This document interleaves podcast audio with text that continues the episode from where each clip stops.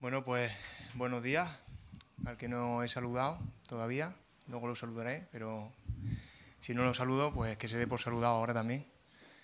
Buenos días, como he dicho, eh, hoy afrontamos un nuevo capítulo, el capítulo 7 de Nehemías. Seguimos con la serie de predicaciones acerca de este libro, un libro hasta ahora apasionante y que, bueno, ahora no, para mí no ha sido tan apasionante como en otras ocasiones, porque afrontaba un texto un poco complicado, el que ha leído el capítulo 7 puede saberlo. Hay un chorro de nombres increíbles.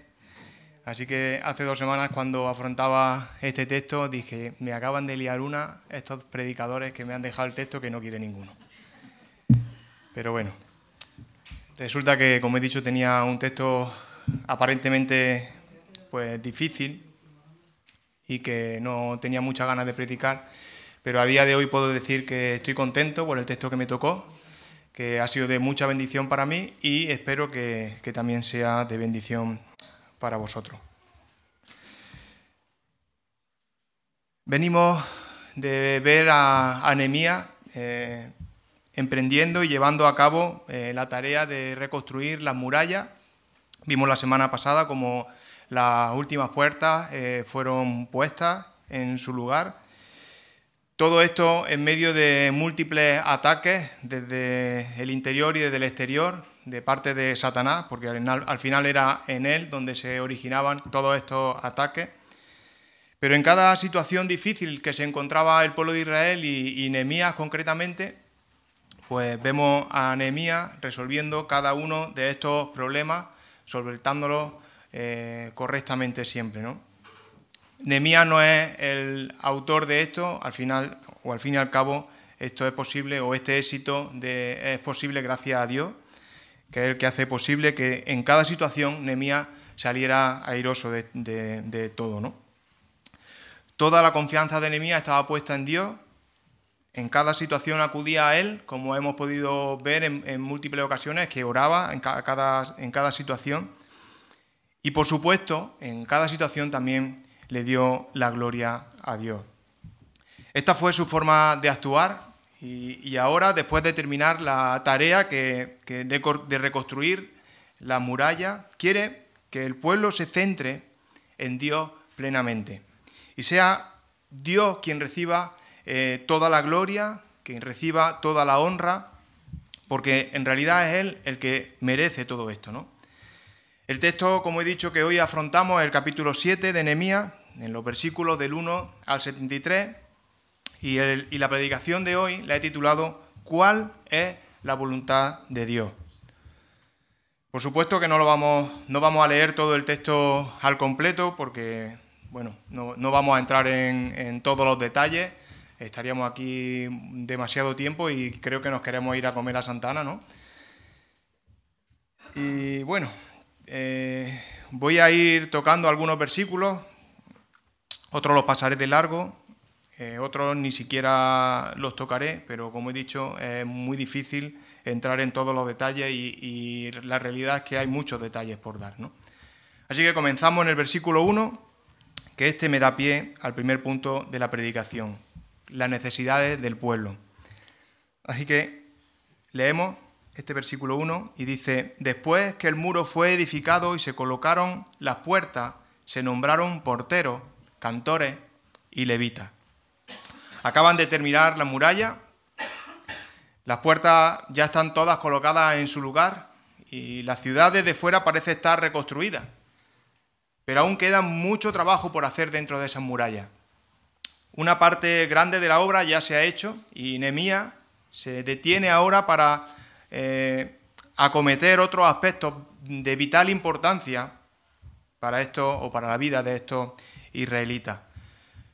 Dice que comienza nombrando porteros, cantores, levitas, cada uno con una responsabilidad específica.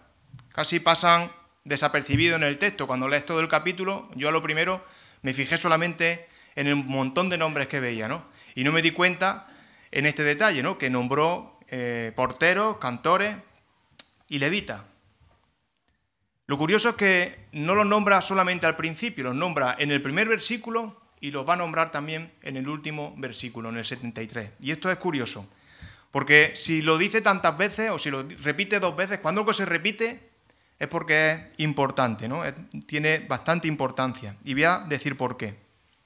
Nemías está bastante preocupado en que Israel alcance la plenitud física, la plenitud espiritual y la plenitud intelectual. Por eso, primero, primeramente, nombra a los porteros. Esta es la parte física. Protegerse era lo primero. Eh, los porteros ya existían, seguramente, anteriormente y eran los encargados de proteger eh, las puertas del templo. Pero ahora Nehemías quiere ir un poco, quiere dar un paso más en esa protección y quiere llegar a cada rincón de la ciudad. El peligro, como hemos visto en capítulos anteriores, eh, era real y, era un, y además era una amenaza constante. Por eso Nehemías quiere asegurar la ciudad y nombra a porteros para dar protección a la ciudad. Estos porteros, además de, además de protección física, también tenían cierta responsabilidad moral, como se desprende también en, el último capítulo, eh, en el capítulo 13 de Nehemías. En ese capítulo podemos ver a Nehemías de vuelta eh, a Susa con el rey Artajerje y en su ausencia, ¿qué le pasa al pueblo? Que vuelve a andadas, ¿no? Entre otras cosas, dejó de, de guardar el sábado y Nehemías tiene que volver a dar nuevas instrucciones precisas acerca de este asunto. Primeramente a sus sirvientes y seguidamente a los porteros levitas. Aquí aparecen, ¿no? Estos porteros levitas, para que las puertas de la ciudad quedaran herméticamente cerradas en el sábado, para que los comerciantes paganos no entraran ese día a la ciudad y así dejaran de alterar eh, eh, a los israelitas en ese día de dedicación al descanso y a la adoración a Dios.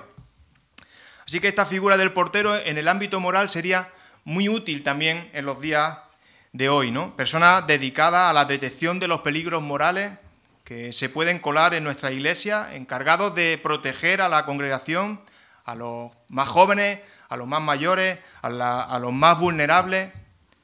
Dentro de una sociedad, como todos sabemos, en pleno declive moral, donde todo vale y precisamente todo lo que provenga de Dios eh, es cuestionado, ¿no?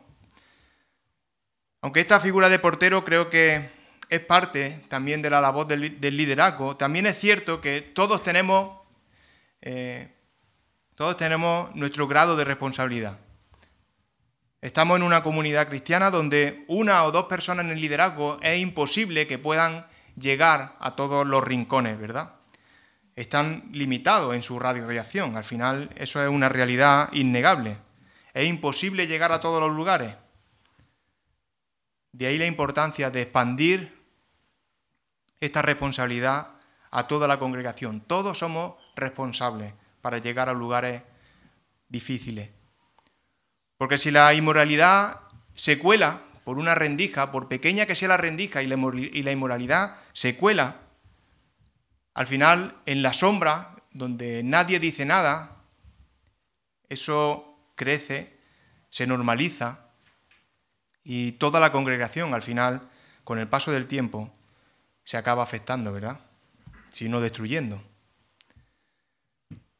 Todos, todos, todos tenemos la labor de proteger. Satanás trabaja muy bien el engaño, ya lo hemos podido ver. Y es paciente, insistente. Debemos de estar en constante alerta, preparados para defendernos de ese ataque constantemente. Y ahora hay además dos figuras que ayudaron al pueblo de Israel en aquel tiempo y también nos pueden ayudar hoy, ¿no? Los cantores. Nemías nombró también cantores porque el pueblo tenía necesidad espiritual. Aquí vemos el cuidado espiritual necesidad de adorar y nombró a líderes dedicados a guiar al pueblo en esta tarea. El pueblo llevaba dos meses, dos meses en los que solamente eh, trabajaba en la reconstrucción, a la misma vez que se defendía, una paleta en la mano y la espada en la otra, ¿no? Y se centraron exclusivamente en asuntos materiales, porque así lo requería la situación, no por otra cosa. Pero ahora hay un alto en el camino. Nehemías se para y quiere que el pueblo recuerde que hay algo mucho más importante que el trabajo y el bienestar. Era urgente asegurarse de que Dios fuera el centro de sus vidas, tanto en el ámbito nacional como en el ámbito personal, en el individual. Nehemías tenía muy claro que no habían llegado hasta allí solo para que el pueblo fuera feliz, en aquella bonita ciudad que se estaba reconstruyendo. El pueblo judío y el ser humano fue creado para adorar. No fue creado para simplemente ser feliz y tener una buena comunión aquí, entre nosotros. Fuimos creados para honrar y alabar a Dios. Fuimos creados para tener comunión con Dios. Y si negamos esta, esta realidad espiritual en nuestras vidas, y nos apartamos de Dios, la triste verdad es que desfallecemos. Desfallecemos porque nos falta ese alimento espiritual que mantiene, nos mantiene vivos. Si nos alejamos de Dios, si dejamos de vivir como Dios ha dispuesto que vivamos, nuestro espíritu empezará a notar que le falta el oxígeno. Alejados de Él, la vida es muy difícil yo diría que es inviable. Realmente no, va a funcionar. Millones de personas son las que viven día a día de esta manera.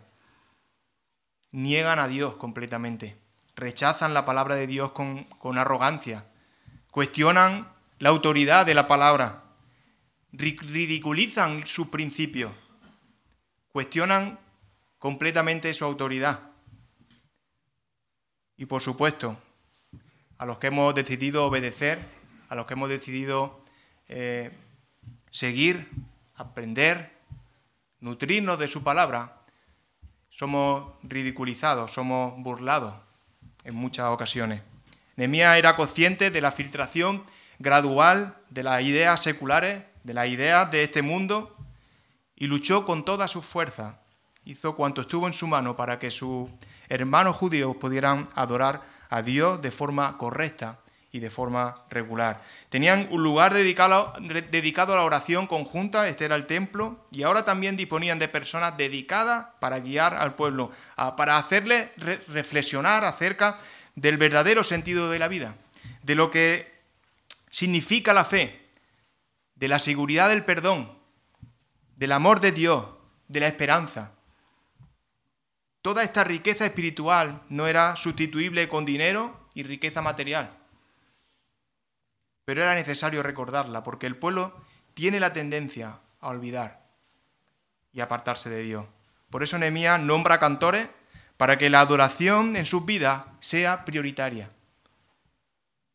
¿Tienes tú esta prioridad en tu vida? Piensa en si estás honrando a Dios con tu vida.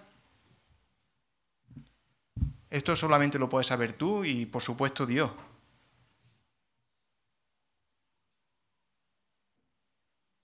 No sé si necesita un alto en el camino, de tener esa ruleta, esa noria en el que todos estamos subidos, que no para de dar vueltas, tantas vueltas que en ocasiones nos sentimos mareados, porque en realidad es que es necesario parar, bajarse, y dejar tiempo para la reflexión, al verdadero sentido de la vida, reflexionar sobre esto, sobre el verdadero sentido por el que estamos aquí, porque hemos sido creados para adorar. El pueblo de Israel necesitaba protegerse de las distracciones que impedían centrarse en la adoración correcta a Dios. Por eso nombró porteros y cantores, pero Nehemías nombró a otra figura más en esta ecuación. Nombra a levita.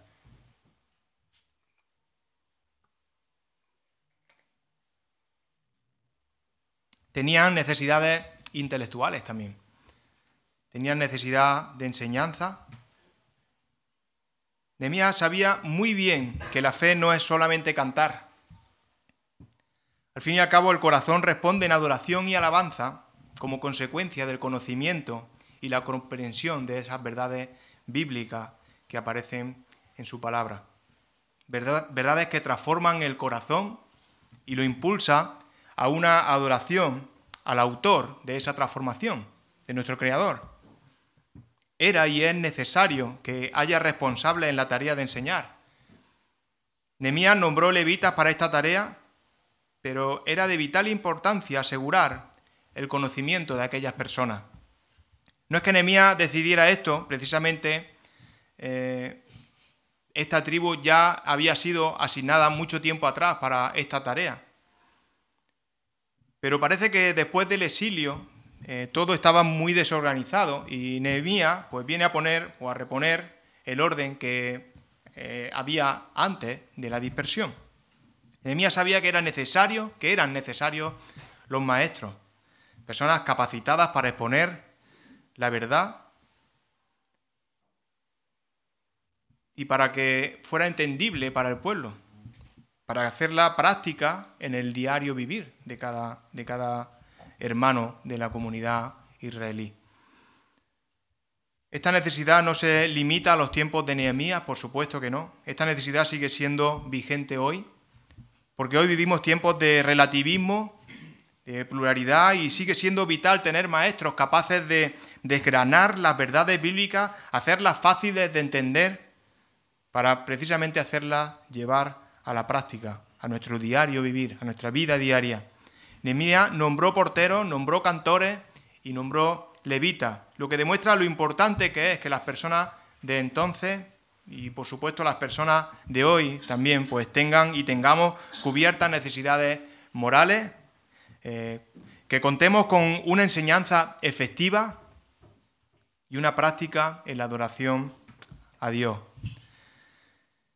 Y seguimos con el punto 2, el propósito.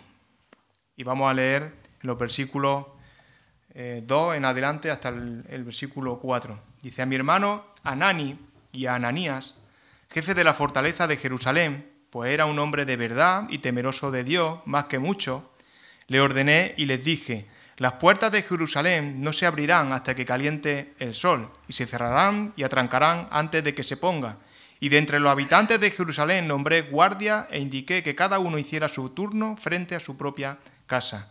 La ciudad era espaciosa y grande, pero había poca gente dentro de ella porque las casas no habían sido reedificadas. El pueblo judío llevaba mucho tiempo disperso, sin dirección, y dado que vivían pues mezclados con los pueblos vecinos o exiliados, muchos de ellos en el extranjero, estaban muy expuestos al peligro de acostumbrarse a vivir, a vivir alejado de las buenas costumbres del pueblo judío. Costumbres que intentaban retomar con el nombramiento de porteros, eh, los cantores los levitas, que operaban en la ciudad, dentro de las murallas. Pero lo que vemos en el capítulo 4 es que la ciudad estaba un poco deshabitada.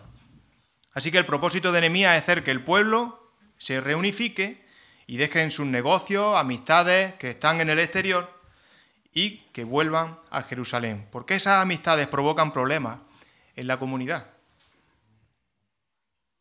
Es cierto que todas estas situaciones difíciles nunca acabaron de desaparecer, siempre estaban mezclándose y como consecuencia de esto, pues el pueblo volvía a caer una y otra vez. De hecho, tanto Etras como Nehemías acaba de forma extraña estos dos libros, ¿no?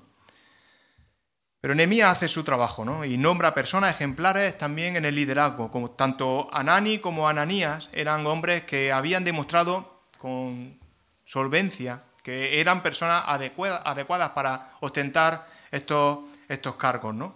Pero lo importante es que eran personas fieles y temerosas de Dios.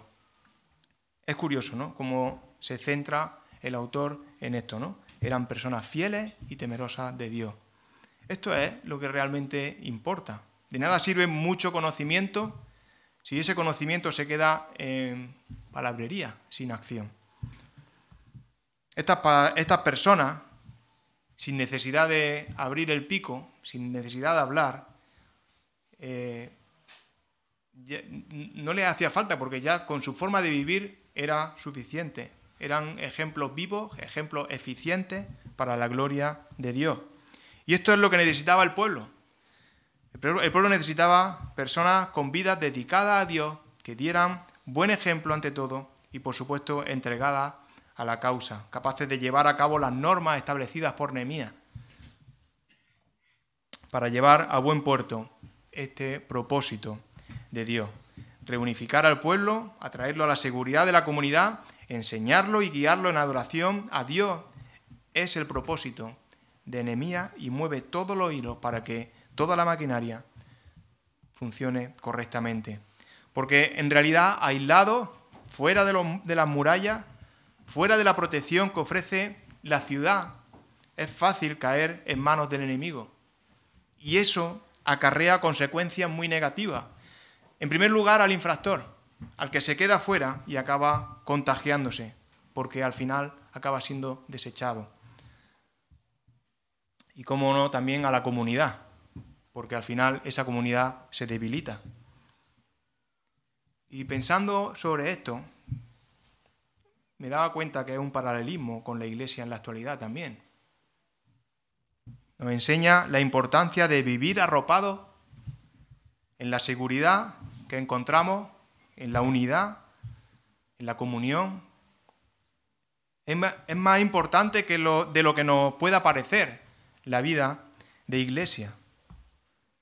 Porque en primer lugar la iglesia es un lugar seguro, donde nos protegemos uno a otro de los peligros que hay ahí fuera. Y hay muchos peligros. Además, en segundo lugar, es un lugar para aprender, porque hay maestros que enseñan fielmente la palabra de Dios. En tercer lugar, es un lugar para adorar, porque la enseñanza que recibimos nos impulsa a dar la gloria a Dios con nuestras vidas. Un lugar, además, donde poner en práctica nuestra fidelidad, sirviendo, obedeciendo la voluntad de Dios. Al final somos como este pueblo judío, una familia que ha sido creada para iluminar un mundo de tinieblas, un mundo muy peligroso que busca atraparte y que viajando solo, viaja desprotegido, viajas totalmente desprotegido y eres una presa muy fácil para Satanás. Es mejor vivir dentro de la protección que dan las murallas de la iglesia disfrutar y participar de cada detalle que el Señor ha preparado para nuestro beneficio espiritual, para nuestro crecimiento espiritual. Él ha provisto para su Hijo una familia. Y este es el tercer y último punto de hoy, la familia de Dios. Y vamos a leer en el versículo 5 hasta el 7. Entonces puso en mi corazón que reuniera a los nobles, a los oficiales y al pueblo, para que fueran empadronados según su familia. Y, hallé el libro de la genealogía de los que habían subido antes, y encontré que en él se había escrito así. Estos son los hijos de la provincia que subieron del cautiverio, de los que llevó cautivo Nabucodonosor, rey de Babilonia, y que volvieron a Jerusalén y a Judá, cada uno a su ciudad. Ellos vinieron con Zorobabel, Jesúa, Nehemías, Azarías, Rahamías, Naamaní, Mardoqueo, Bilsam, Misperet, Bilgai, Neum y Bana. Bueno, el texto sigue con el registro de las familias que regresaron del exilio. Y no, por supuesto no lo vamos a leer todo, pero quiero que quiero haceros ver la importancia de esta, de esta lista. Esta lista fue importante en su día y esta lista también es importante para nosotros hoy. Es curioso, esta misma lista, con algunas variaciones eh, muy leves, también se encuentra en, en Esdras 2. Y como he dicho antes, cuando algo lo repiten dos veces es porque es importante. ¿Por qué tanta tinta gastada en escribir dos veces la misma cosa? ¿no? ¿Por qué Dios tiene, tiene tanto interés en que conozcamos estos detalles? En el Salmo 112, 6, mientras que lo pone, dice en la segunda parte, para siempre será recordado el justo. Aquí dice que en memoria eterna será el justo. Es como si hubiera dicho, yo conozco a esta gente y quiero que sepáis que la conozco. Yo conozco a esta gente y quiero que sepáis que la conozco.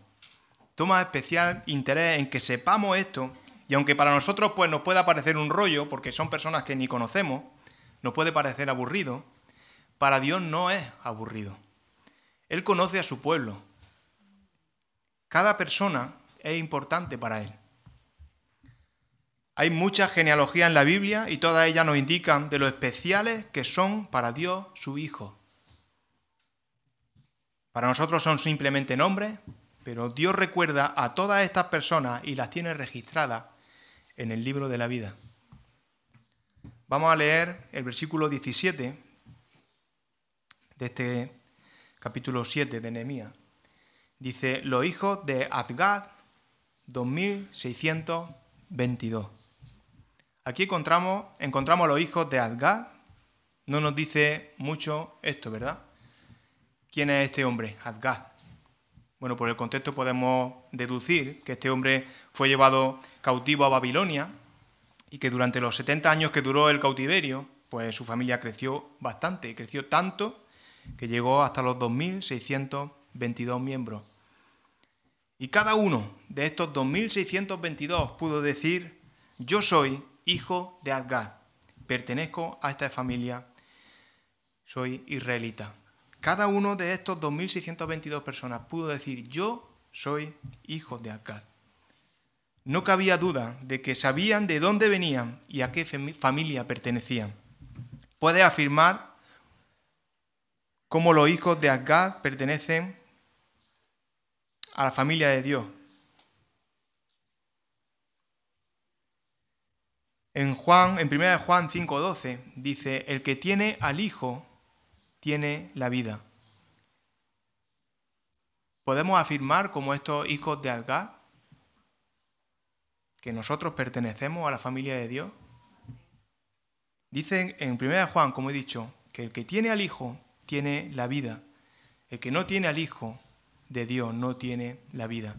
Solo si has creído en Jesús, si has depositado tu fe en Cristo y confía en el Señor Jesús como tu Salvador, puede afirmar que tiene al Hijo. Y si tiene al Hijo, tiene la vida. Y si tienes la vida, entonces eres de la familia. Pero si no crees nada de esto, pues está fuera.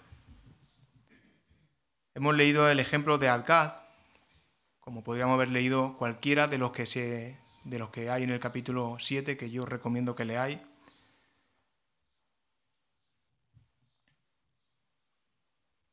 La idea es que si no reconocías a tu antecesor, estaba fuera.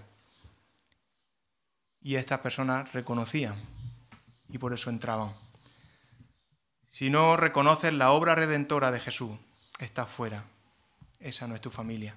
Esta no es tu familia. Hubo precisamente algunos casos que no pudieron mostrar la casa a la que pertenecían. En el versículo 61 precisamente podemos leer, dice, estos son los que subieron de Telmela Telharsa, Kerut, Adón e Imer, los cuales no pudieron mostrar que la casa de sus padres ni su genealogía eran de Israel. Algunos no pudieron probar su genealogía. Esperaban ser israelitas, pero esperarlo no los convirtió en israelitas, ni les trajo ningún beneficio. En el versículo 64 dice, estos buscaron su registro de genealogía, pero no se halló por lo cual fueron excluidos del sacerdocio. Buscaron la manera de entrar. No me cabe duda que lo intentaron, pero fueron excluidos, no encontraron la manera.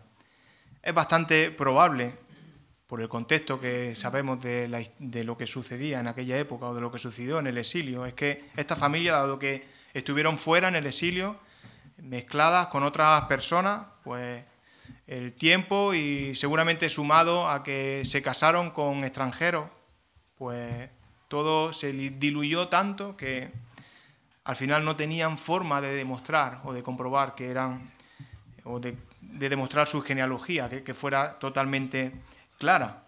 Descuidaron sus raíces, se amoldaron al tiempo y al lugar donde vivía y al final acabaron mal, Después intentaron probar algo que era imposible de demostrar, porque no era posible. Es importante este ejemplo porque quizá puedas caer en el mismo error que estas personas. Estás aquí, estás por aquí en la iglesia, quizá naciste en el seno de, una familia cristiana, quizá has venido después, vienes de vez en cuando, te gusta venir porque estás a gusto y espera, espera algún día pertenecer. Pero bueno, luego fuera de aquí, pues vives una vida amoldada al mundo, dejándote llevar, dejándote arrastrar, permitiendo que esas pequeñas cosas se vayan diluyendo en tu vida.